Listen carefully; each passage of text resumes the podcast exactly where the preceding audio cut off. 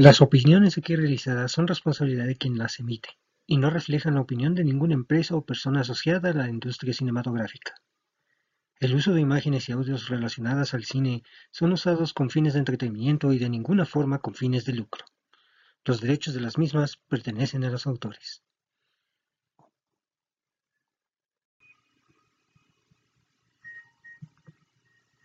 Bienvenidos una vez más a Quique Cinéfilo, el podcast donde hablamos de cine y un poquito más. Hoy trataremos la segunda parte del cine de terror. Ya vimos que las bases que sentaron todo este género cinematográfico desde los años 30 con el universo creado por Universal Pictures precisamente. Y también ya empezamos a revisar los subgéneros que conforman este tipo de cine. Nos faltan dos subgéneros muy importantes, ver las características generales del cine de terror y, por supuesto, aprender mucho más acerca de este género. ¿Quieres seguir sabiendo más acerca de él? Quédate conmigo, aquí en Quique Cinefilo. Iniciamos.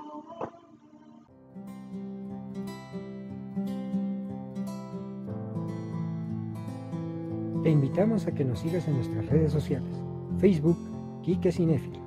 Twitter, arroba Cinefilo Kike. Instagram, arroba Kike-Cinefilo.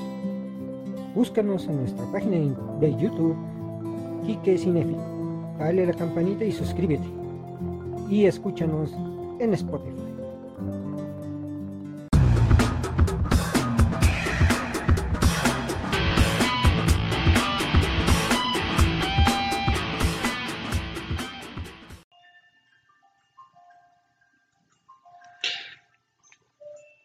Continuando con los subgéneros del cine de terror, hablaremos del cine de psicópatas o slasher. El slasher no nació de un día para otro. Incluso podemos encontrar claros referentes y similitudes en muchas películas anteriores a los años 1960. Pero ya que si intentamos averiguar todos los antecedentes no, no acabaríamos nunca. Vamos a situar su nacimiento sobre los dos pilares fundamentales que muchos consideran las primeras películas slashers.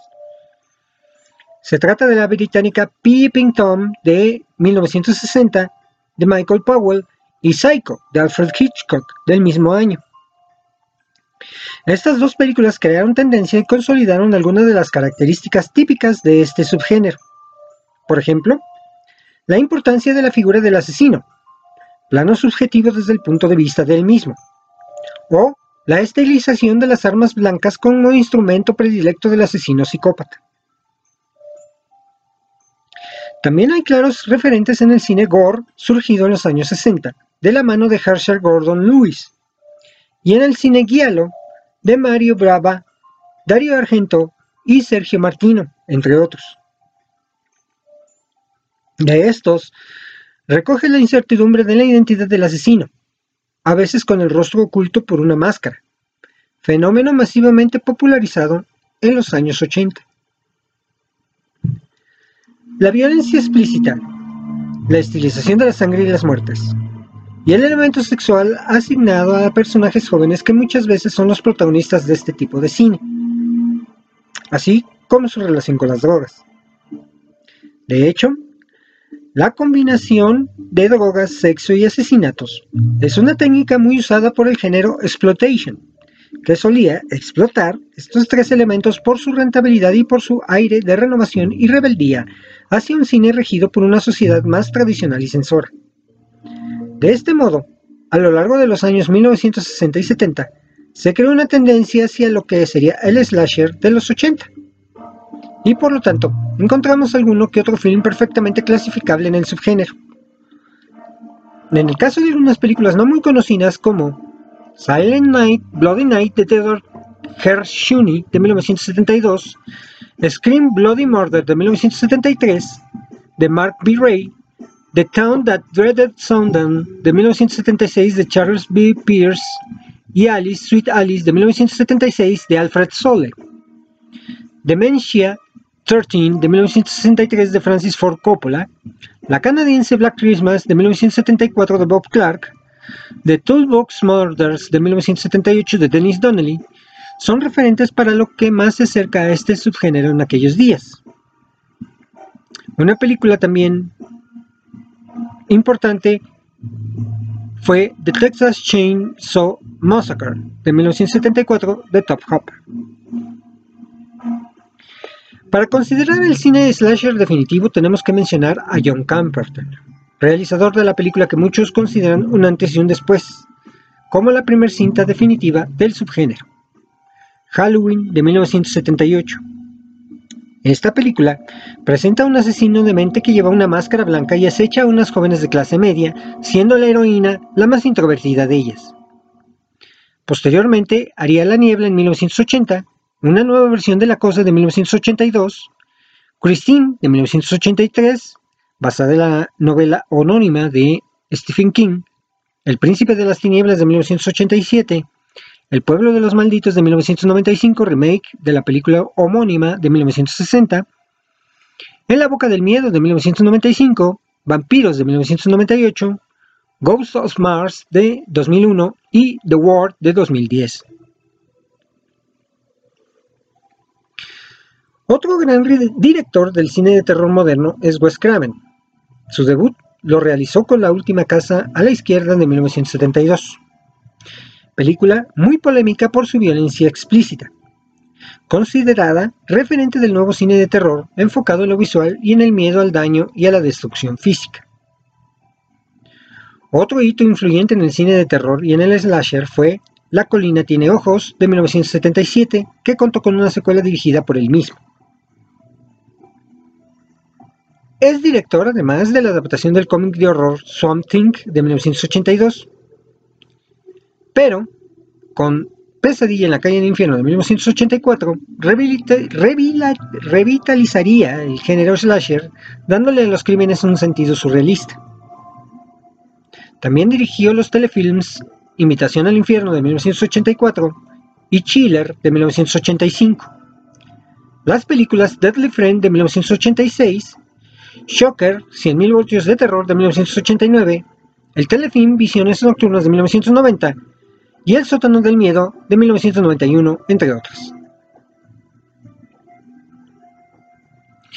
Personajes íconos del slasher son Norman Bates, de Psicosis, parcialmente consciente de sus actos, y que presenta una doble personalidad, siendo la segunda, la de su madre, la que comete los asesinatos mientras él es el reacio a sus actos violentos, violentos y con voluntad de solucionarlos para ser una persona socialmente aceptable. Leatherface de The Texas Chainsaw Massacre, con el rostro oculto por una máscara hecha de piel humana y armado con una motosierra. Sufre alguna deficiencia mental y es muy influenciado por su familia. Cree que lo que está haciendo está bien porque su familia se lo ordena. Michael Myers de Halloween se presenta físicamente como un hombre alto, uniformado con un traje de mecánico y el rostro cubierto con una máscara blanca de hule. Posee una fuerza descomunal e invulnerabilidad a los ataques, o prácticamente inmortalidad. Usa normalmente un gran cuchillo de cocina. No habla. Es inteligente para matar a sus víctimas, pero no presenta conciencia sobre lo que está haciendo. Se mueve por instinto. Su misión es matar y no se plantea el porqué. Este personaje se consolidaría con las exitosas y numerosas secuelas como un villano a nivel del monstruo de Frankenstein o Drácula. Jason Borges, de Viernes 13 de 1980 de Sin S. Cunningham, película que provocó en gran parte la explosión del slasher y que popularizó de forma definitiva los tópicos del subgénero. Asesino de tamaño enorme, inmortal, enmascarado con una máscara de hockey y armado con un machete, vive en un bosque cerca de un lago y unas cabañas, y mata a cualquiera que se adentre en el bosque. Asesino silente, al igual que Michael Myers, no presenta conciencia alguna sobre sus actos ni de los conceptos del bien y el mal. En contraposición a los asesinos silentes como Michael Myers y Jason Voorhees, encontramos a Freddy Krueger, interpretado siempre, excepto por la versión de 2017 por el actor especialista en el género Robert Englund, y a Chucky, The Child's Play de 1988 de Tom Holland. Sádicos y perfectamente conscientes de sus actos. El primero con la cara quemada, vestido con un sombrero y un jersey navideño y armado con un guante con cuchillas. El segundo, un muñeco poseído por un asesino en serie sin arma predilecta. No matan por instinto, sino por placer. A principios de los 2000, también tuvo el inicio una de las sagas más importantes de los últimos años con Saw, de 2004. Y sobre todo se siguieron haciendo reciclajes y remakes de pelis de décadas anteriores. Por ejemplo, Jason X, de 2001, y Freddy contra Jason, de 2003, muy mala película. Hannibal, de 2001, Amanecer de los Muertos, de 2004, Las Colinas Tienen Ojos, de 2006, y El Halloween, de 2007, de Rob Zombie. Las características principales del film slasher suelen ser un psicópata, muchas veces enmascarado, y normalmente con arma blanca asesina a determinados jóvenes aislados que están envueltos en drogas, sexo y sobreviviendo normalmente solo la llamada Final Girl, que suele ser la más inocente. Los adultos, padres, profesores o policías, muchas veces presentan un papel de salvadores de los jóvenes, y suelen morir rápidamente para intensificar la tensión ya que la única salvación que tenían los jóvenes ha sido inevitablemente asesinada. Hay que decir que con la llegada de la decadencia del subgénero y en la actualidad, los tópicos del, slasher se han diluido.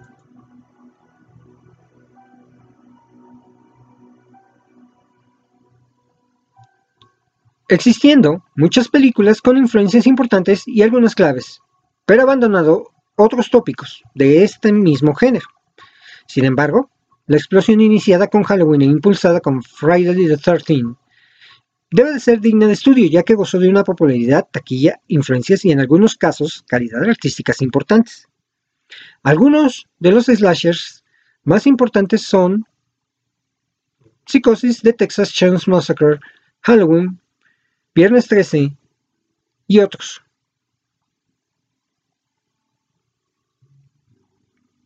A finales de los 80 los filmes slasher ya no eran tan rentables y su producción disminuyó.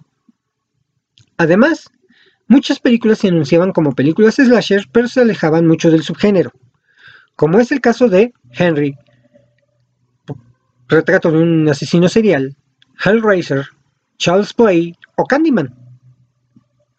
Asimismo, existen varias películas que se alejan aún más del slasher, incluso del género del terror pero marcadas por una época donde dominaba el cine de psicópatas.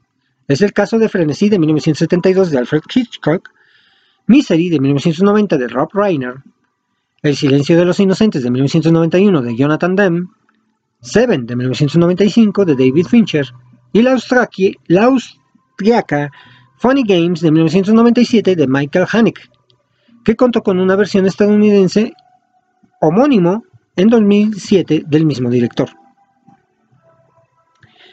Ya a mediados de los 90, el slasher se limitaba a esporádicas secuelas de los asesinos míticos, Jason, Michael, Freddy, consideradas por muchos críticos de muy baja calidad. Todo indicaba, a pesar de que los psicópatas que abarrotaron salas en los 80 eran cosas del pasado.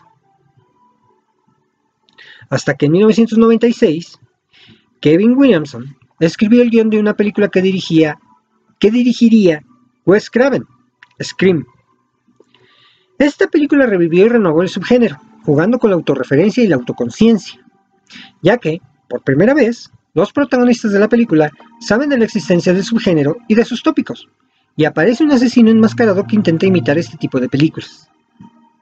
Kevin Williamson volvió a escribir el guion de un slasher más convencional en la película Sé lo que hicieron el verano pasado de 1997, de Jim Gillespie.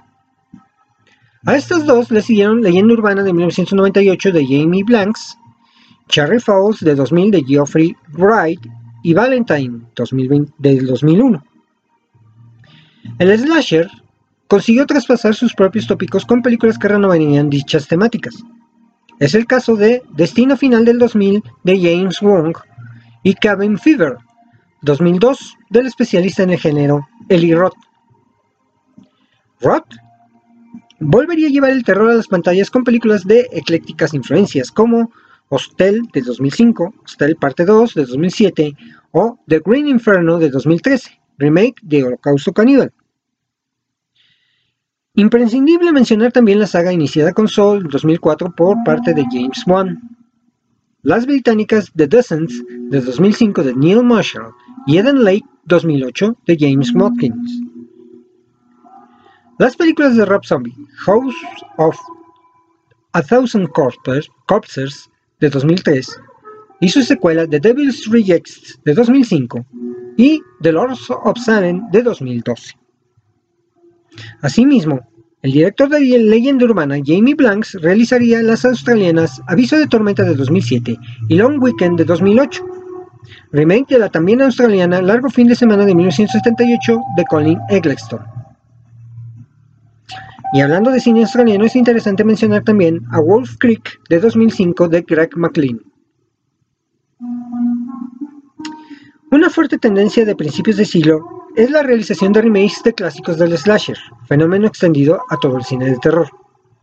Encontramos los casos de la objetivamente mediocre Psicosis de 1998 de Ghost Van Sant, Campamento Sangriento del 2000 de Ralph E. Portillo, The Texas Chainsaw Massacre de 2003 de Marcus Nispel, Wrong Turn de 2003 de Rob Smith, La Masacre de Toolbooks de 2004 de Todd Hopper, La Colina Tiene Ojos de 2006 de Alexandre Aja, Con un extraño llama de 2006 de Simon West, la canadiense Black Christmas, también del mismo año de Glenn Morgan, Halloween de 2007 de Rob Zombie, la canadiense Prom Night de 2008 de Nelson McCormick, April Fool's Day de 2008 de Mitchell Altieri, Viernes 13 de 2009 de Marcus Nispel, Sorority, Sorority Row de 2009 de Stuart Handler, My Bloody Valentine de 2009 de Patrick Lucier, Children of Corn de 2009 de Donald P. Borchers,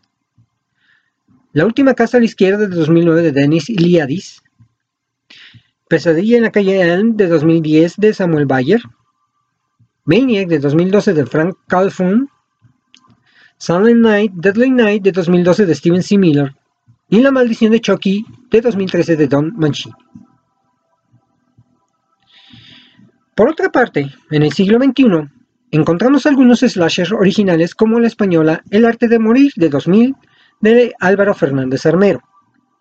Detrás de la máscara, El ascenso de Leslie Vernon de 2006 de Scott Glosserman Hatchet de 2006 de Adam Green, la noruega Fritville de 2006, el híbrido Slasher Carspolation, Dead Proof de 2007 de Quentin Tarantino, The Midnight Meat Train de 2008 de Ryuhei Kitamura, Colinas Sangrientas de 2009 de Dave Parker, Late to Rest de 2009 de Robert Hall que inspiraría la canción del mismo nombre del grupo Lamb of God The Collector 2009 de Marcus Dunstan, la parodia canadiense Tucker and Dale contra el mal de 2010 y Your Next 2011 de Adam Wingard.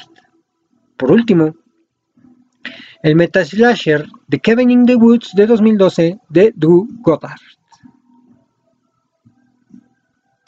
El siguiente subgénero es el cine gore.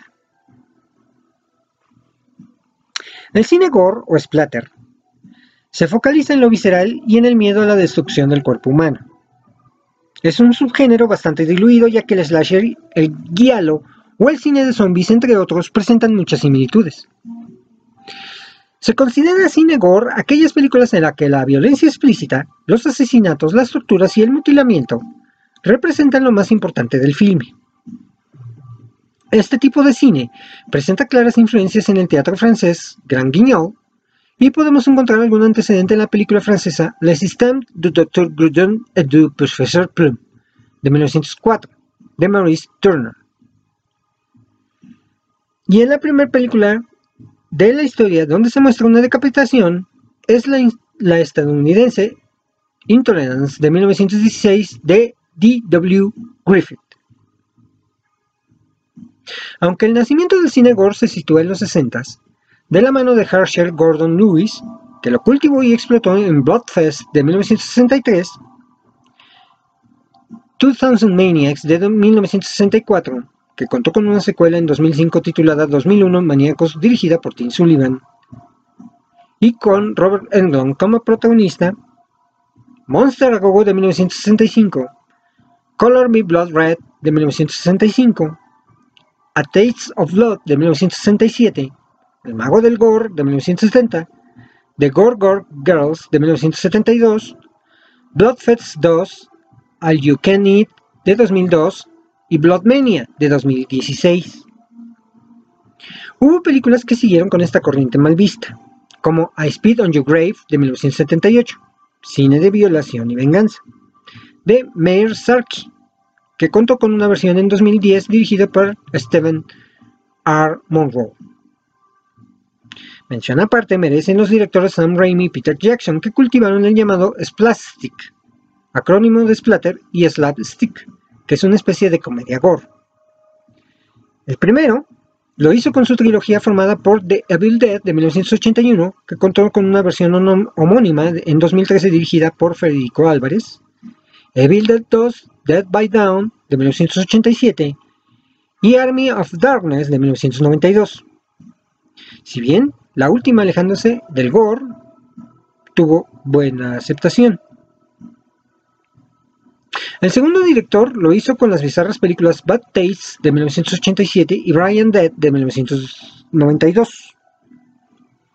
Ya en el siglo XXI encontramos algunas películas polémicas como la neerlandesa El cien pies humano de 2009 de Tom Six y la serbia, una película serbia de 2010 de Sran Spasusevic. Dentro del cine gore es necesario analizar la, cuantiosa contribución de Alemania, que gozó de una explosión de este subgénero a finales de los 80, y que con películas exageradamente gore escandalizó a los ojos menos sensibles. En primer lugar, el director George Butgereit nos lega el mediometraje Hot Love de 1985, la polémica por su temática de necrofilia, Necromantic de 1987 y su secuela, Necromantic 2 de 1991, Scram de 1993, Video Nasty 2011 y Sherman Axe de 2015. En segundo lugar, Olaf Ittenbach dirige Pasado Negro de 1989, The Burning Moon de 1992, Premutos el Ángel Caído de 1997, Anthropophagus de 2000, La Legión de los Muertos de 2001, Beyond the Limits de 2003, El Jardín del Amor de 2003, Change Reaction de 2006, Dark Divorce de 2007, No Reason de 2010 y Savage Love de 2012. En tercer lugar, Andreas Sknas realizó Violent Shot de, de 1989, que contó con varias secuelas. Zombie 90, Extreme Pestilence de 1991, la italiana Demonium de 2001, Nikos de 2003, Don't Make, Don't Make the Dead de 2008 y Unrated de 2009, que dirigió junto a Timo Rose, cineasta que también abordó el género en Mutation 2, Generation Dead 2001, Space Wolf de 2003, Barricade de 2007, Fearmakers de 2008, y Timo Rose Beast de 2009. Andreas Bettman es el responsable de The Third Todeshenkel de 1998, donde actúa Timo Rose. Die Insel der Damonen de 1998. Damonenbrot de 2000. Exitus Interruptus der Tod ist erst der Anfang de 2006, que contó con una secuela, Die Geschichte der Anderen de 2013 y Terror Creek de 2013 también. Otras películas a destacar son Necronos, Tower of Doom de 2010 y The Curse of Dr. Bonsenstein de 2015 de Mark Ronstone, A Fucking Cruel Nightmare de 2010 de Sebastian Seglarski, Mutation de 1999 donde actúa Timo Rose y la cómica Sky Sharks de 2017 de Mark Fessel. Japón con su especial sensibilidad por lo desagradable y su meticulosidad, merece una sección aparte. Podemos mencionar Shogun Sadims de 1976 de Yuji Makiguchi, como una película anterior a la explosión del gore japonés, Más adelante, hay que mencionar a cuatro especialistas en el subgénero. Hisayasu Sato, Sion Sono, Shinya Tsukamoto y Yoshihiro Nishimura. Del primero, hay que destacar Himitsu no Hanasono de 1987, Boko Honban de 1987 y Yarashi Hitasuma, Nurero de 1994, Nekedo Buradu Megiaku de 1995, Rampo Higoku de 2005 y Hanadama de 2014. De Sono son las películas El Club del Suicidio de 2001, La Mesa de Escena de Noriko de 2005, Kim Yona Sakaksu de 2005, Ekosute de 2007 y Sumetai Netaiyo de 2010. De Tsukamoto, el mediometraje Denchu Koso no Boken de 1987 Tetsuo, el hombre del hierro, de 1989, Yokai Hanta Hiruko, de 1991, Tetsuo 2, El cuerpo del martillo, de 1992, Tokyo Fist, de 1995, Viral, de 2004, Haze, de 2005, y Tetsuo The Bulletman, de 2009. Y por último, de Nishimura, tenemos Tokyo Sankoku Keitsatsu de 2008, el mediometraje 63 Fungo de 2009, Kyuketsu Shoujo Furanken de 2009, Ninhon Bundan Heru Doraiba de 2010, Sento Shoujo Chinote Kamen Densetsu de 2010. Un episodio de la estadounidense neozelandesa The ABC of Death de 2012, la canadiense de Profane Exhibit de 2013 y Kodoku Miboru Machine 2017 también pertenecen a la filmografía de Nishimura.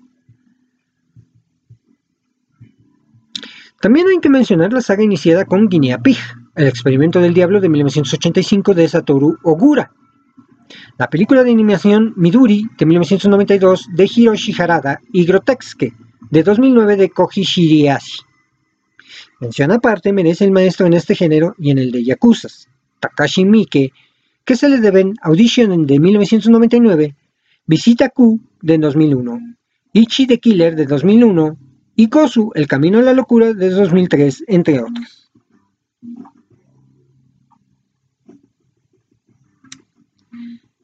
Pero, indudablemente, el país hispanoamericano que más ha contribuido al cine de terror es México, llegando incluso a crear subgéneros propios como el cine de luchadores profesionales que hacen frente a hitos de la ficción terrorífica, o el cine de terror western. Los años 30 y 40 serían la época de experimentación y consolidación de este género.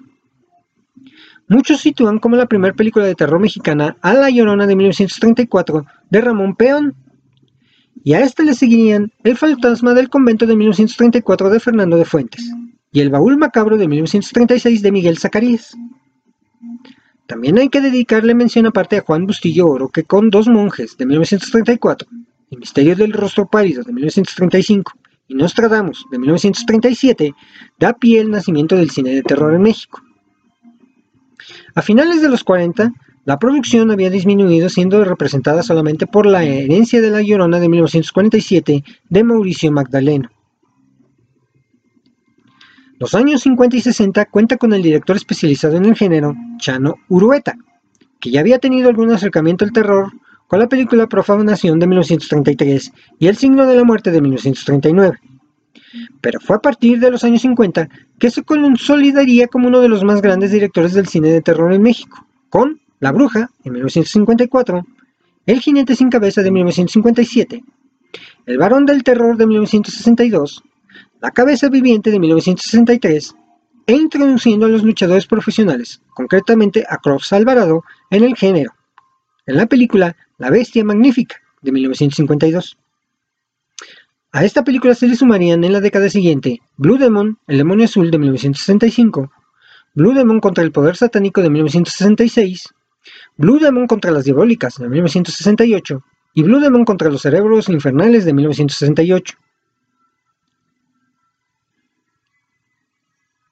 El otro gran icono junto con Blue Demon en lo que a cine de lucha libre se refiere, y ya tendremos un programa específico de eso, es El Santo. Lo demuestran las películas Santo contra el Cerebro del Mal de 1958 de Joselito Rodríguez, Santo contra los Zombies de 1961 de Benito Larraqui, Santo contra el Rey del Crimen de 1962 de Federico Curiel, Santo contra las Mujeres Vampiros de 1963 y Santo en el Museo de Cera del mismo año de Alfonso Corona Blake. Santo contra el Estrangulador de René Cardona, Santo contra el, Santo el Enmascarado de Plata contra la invasión de los marcianos en 1966 de Alfredo Bert Crevena, Santo en el Tesoro de Drácula o Santo en el Tesoro de Drácula, en su versión sin censura de 1968 de René Cardona, Santo en la venganza de las mujeres vampiros de 1970 y de, de, esta película de Federico Curiel y Santo en la venganza de la momia de 1970 de René Cardona, entre otras. También hay algunas películas en las que el Santo y Blue Demon unieron fuerzas, como por ejemplo Santo y Blue Demon contra los monstruos de 1969 de Gilberto Martínez Solares, Las Bestias del Terror de 1972 de Alfredo B. Crevena y del director de muchas películas de Cantinflas, Miguel M. Delgado, Santo y Blue Demon contra Drácula y el Hombre Lobo de 1972 y Santo y Blue Demon contra el Dr. Frankenstein de 1974.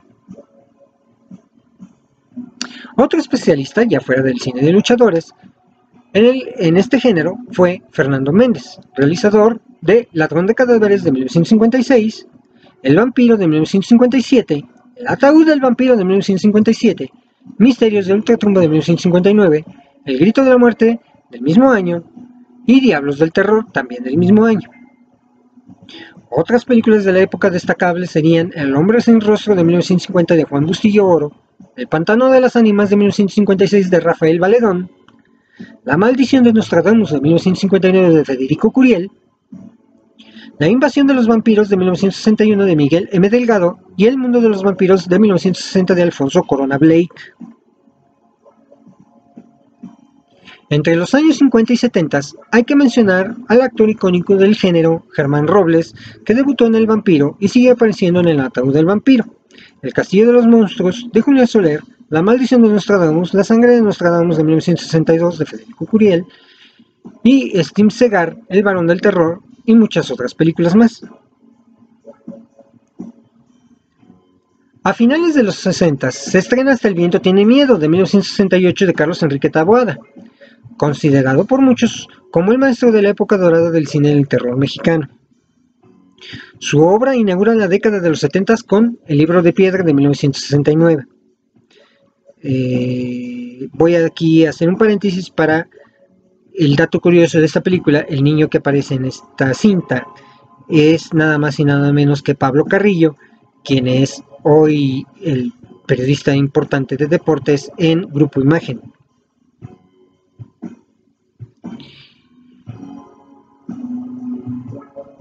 El director Tabuada incursiona en Slasher con la película Más negro que la noche de 1975 y culmina su tetralogía clásica con Veneno para las hadas en 1984.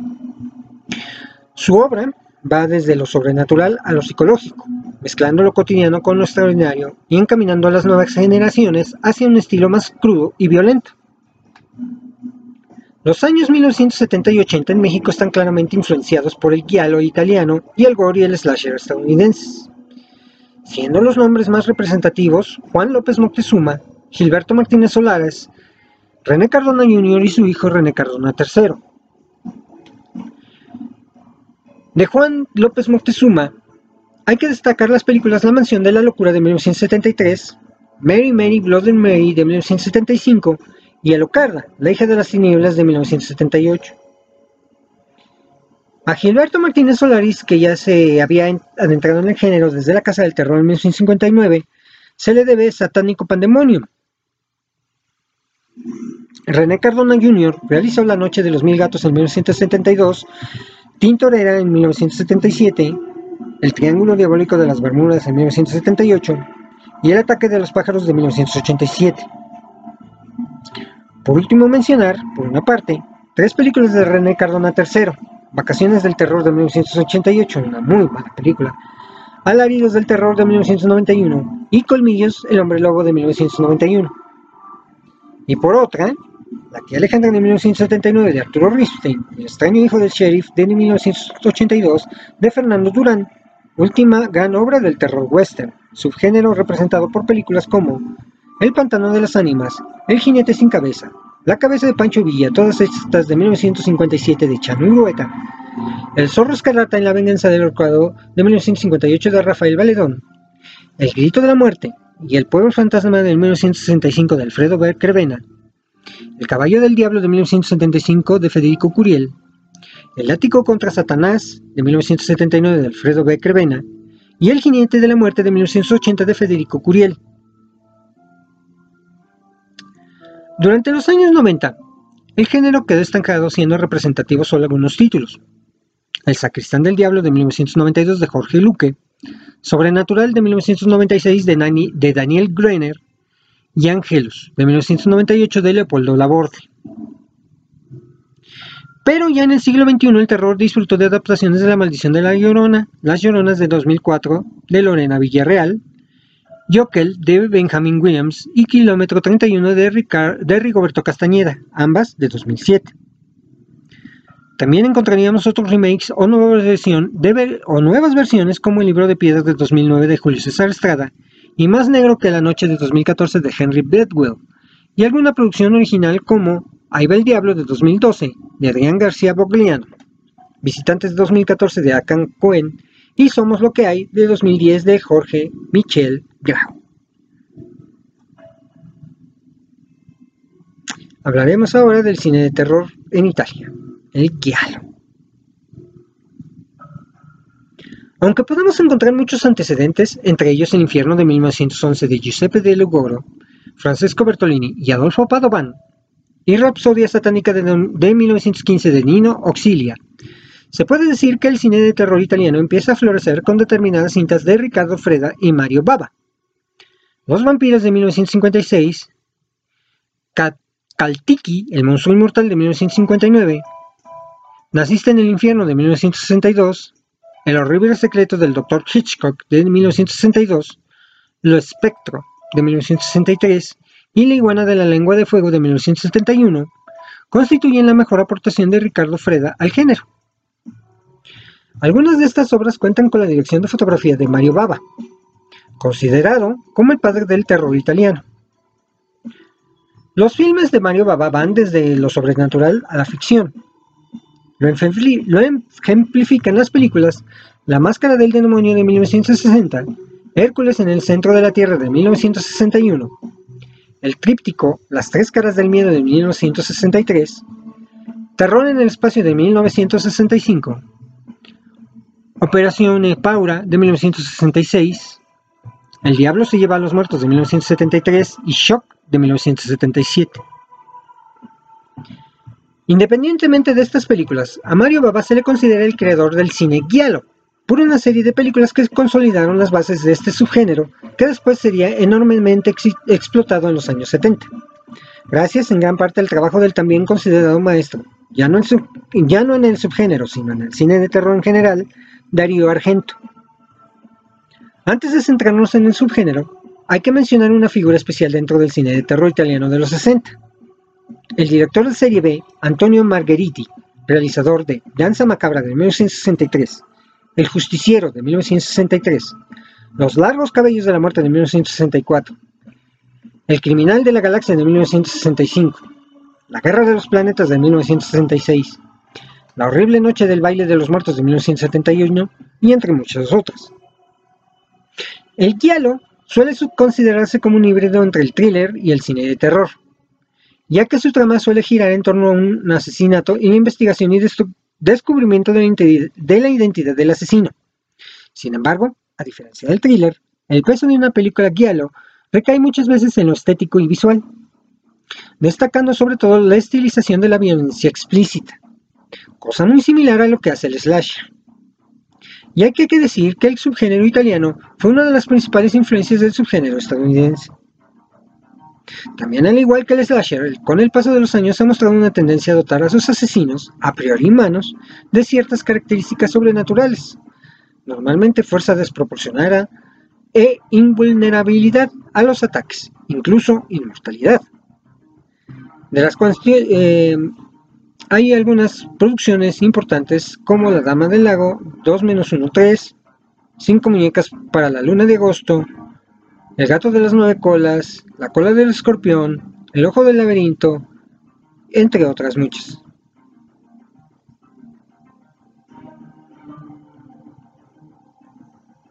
A principios de los 80, por la competencia del slasher estadounidense, el subgénero dejó de estar de moda.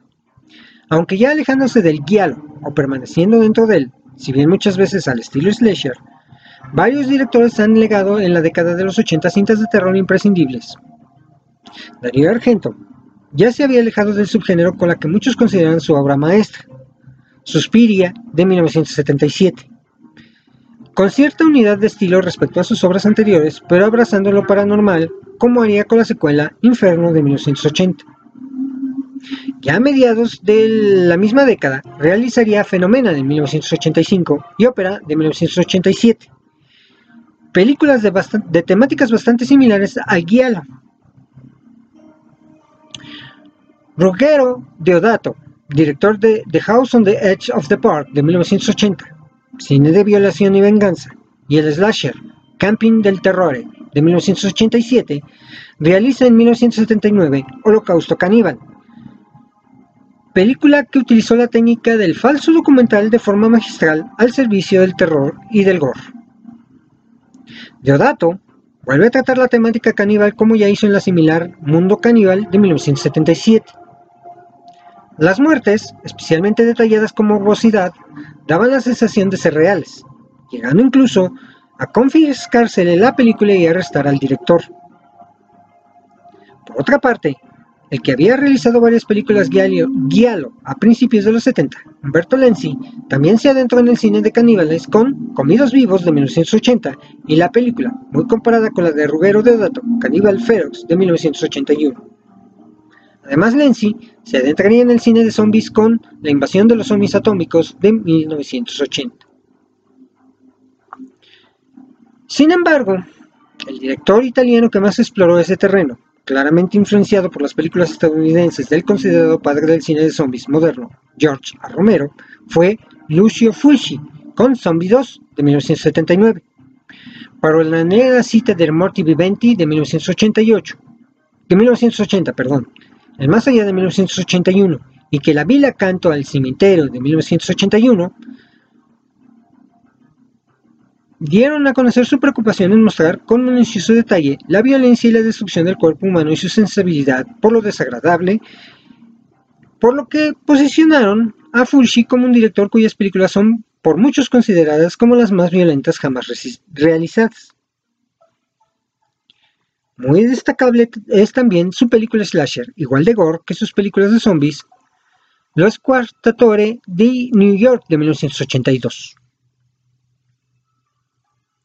Muy destacable sería también el polifacético, al igual que su padre, director Lamberto Baba, hijo del mencionado Mario Baba, cuyos filmes tocan los subgéneros de cine vampiro, zombies, paranormal, ciencia ficción y giallo slasher.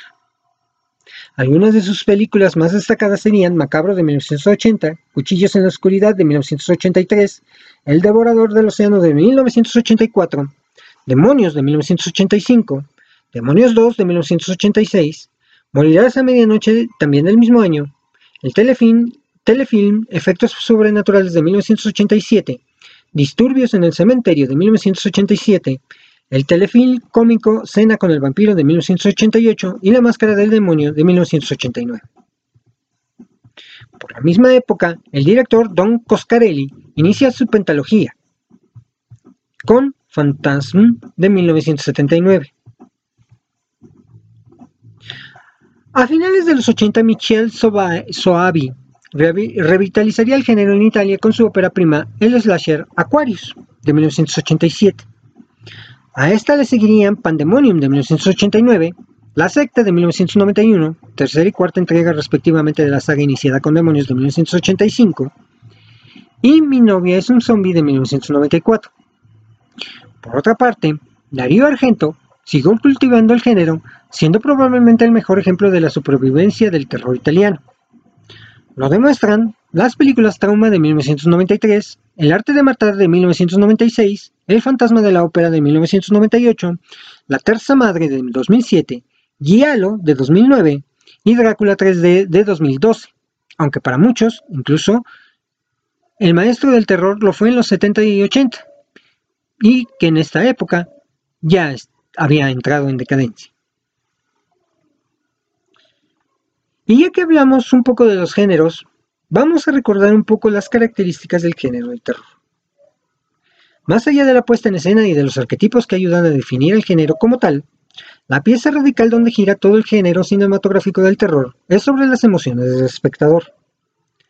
Dicho género se define cuando el público es seducido por las espeluznantes imágenes que regala la gigantesca pantalla.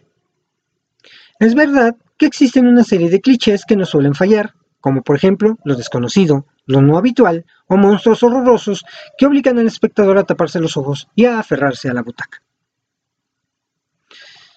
Aunque las emociones son relativas, cada ser humano experimenta el miedo de forma particular. No a todas las culturas les asusta lo mismo, y no a todas las personas les dan miedo las mismas cosas.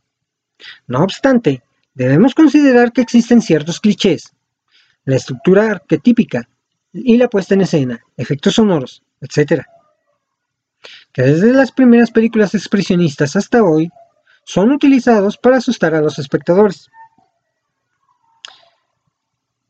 A continuación, les explicaremos estos clichés y sus características. Personajes inquietantes. Los personajes característicos del género de terror son los vampiros, los hombres lobos, monstruos, fantasmas, brujas, zombies, así como algunos animales o creaciones espeluznantes con forma humanoide. La iluminación. Otras señas de identidad del género de terror son un uso muy particular de la, iluminación, que muchas veces tiende a inspirarse en la pintura romántica alemana del siglo XIX, la cual se caracteriza por el recurso frecuente al claroscuro, a los contrastes de colores y los tonos penumbrosos. Efectos muy apreciables en el cine expresionista de los primeros años, como Murnau o Fritz Lang. Los decorados y las locaciones. Los, espacios y, o escenarios más utilizados serán siempre, durante la noche, en cementerios, casas abandonadas, castillos tenebrosos, ruinas, laboratorios, bosques, jardines abandonados. Todos estos lugares han, terminado conformando un catálogo común dentro de este género. El cine de terror se basa en lo oculto y misterioso. Lo define como género y lo hace tanto en el plano arquetípico como en su desarrollo escenográfico. Lo oculto sugerido sirve tanto para referirse a la temática del cine de terror como a su caracterización y puesta en escena, a través del deterioro aparente del decorado y las locaciones en espacios recónditos donde poca gente logra llegar. La banda sonora y los silencios. Asimismo, nunca debe faltar una banda sonora densa y sugerente, por ejemplo, en El Resplandor, Psicosis o en Tiburón. El uso de efectos de sonido, como se pueden oír en el video, resultan clave para lograr la atmósfera aterradora que todo director persigue. De hecho, no solo la música y los efectos de sonido son esenciales, sino que no son nada si no se combinan con los silencios. Si la combinación de estos tres elementos no sería lo mismo ver El Exorcista o El Drácula de Bram Stoker de Coppola, por ejemplo. Con esos silencios se consiguen atmósferas inesperadas y angustiantes. Aquí voy a contar una anécdota. Eh, en el año 2000, 2001, 2001 se reestrenaría en cines la versión del director de la película del exorcista. Yo iba acompañado. Eh, la vi en el cine Legaria, en, en los cines Legaria de Cinemex precisamente. Y bueno, hay una escena, no recuerdo muy bien cuál, en donde sucede algo bastante espeluznante. Queda en silencio la película, obviamente en la sala, y de repente suenan un teléfono y todos brincan. Se oyó incluso cómo se movían las butacas del brinco de los espectadores. A mí me dio mucha risa y mucha gente se, se volteó a verme así como que enojada por, porque, pues, ¿por qué me estaba riendo de que se asustaron? Yo la película, El Exorcista, la vi aproximadamente cuando tenía 10 años y pues la verdad nunca me dio miedo. De hecho, las películas de terror para mí son divertimento, yo las disfruto mucho. Me gusta ir al cine a brincar cuántas veces, a contar cuántas veces brinca la gente. El motor temático de estas películas es en muchos casos la exhibición de la crueldad humana, bestial o sobrenatural, como representación del mal y de la muerte. Son recurrentes también las preguntas sobre el más allá y lo desconocido, o también brujos y magia negra, o monstruos que tienen en su mejor ejemplo en Frankenstein.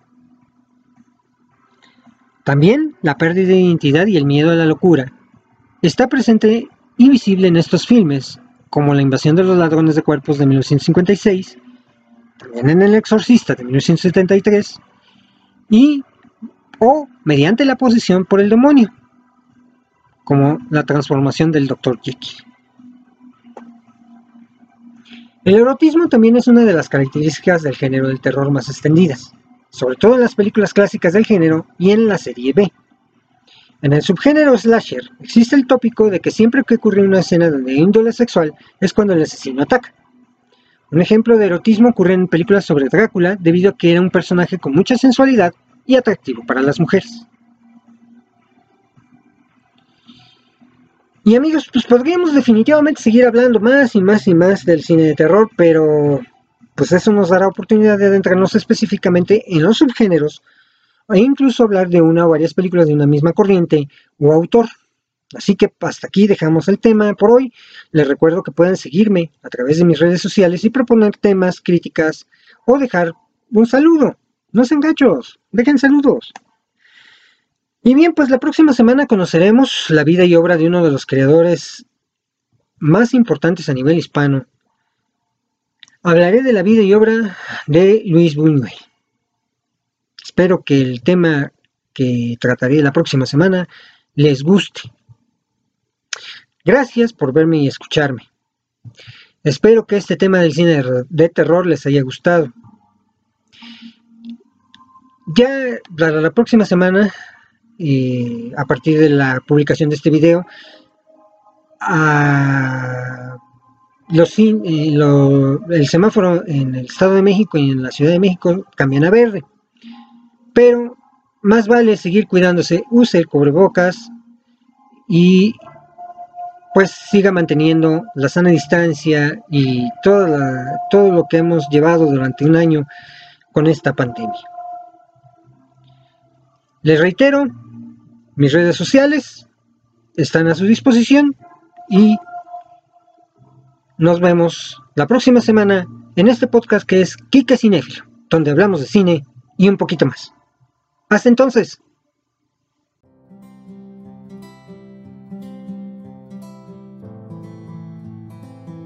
Te invitamos a que nos sigas en nuestras redes sociales. Facebook, Kike Cinéfilo. Twitter, arroba Cinéfilo Kike. Instagram, arroba Kike-Cinefil. Búscanos en nuestra página de YouTube, Kike Cinefil. Dale la campanita y suscríbete. Y escúchanos en Spotify.